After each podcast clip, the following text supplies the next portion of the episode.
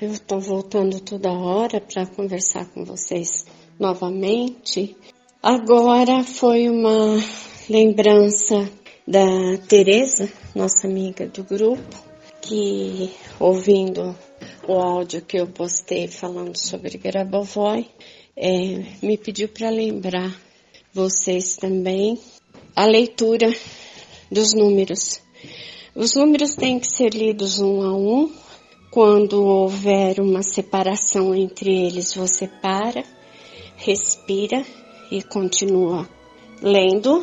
Alguns números têm separação, outros são bem grandes e não tem separação.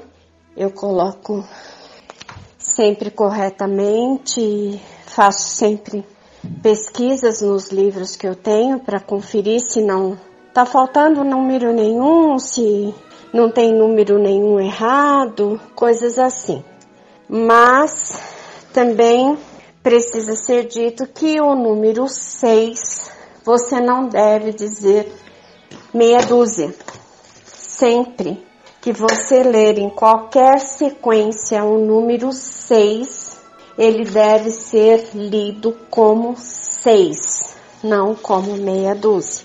Em qualquer sequência separada ou junta, ela deve ser lida assim, tá bom? Então é uma boa lembrança, é muito pertinente é, esse, essa, esse ponto que a Teresa tocou, então eu voltei para lembrar vocês disso. Todas as postagens do grupo são conferidas em livros. Todas as postagens do grupo, é, as datas, o tempo de uso e o local onde ser colocados são instruídos pela espiritualidade.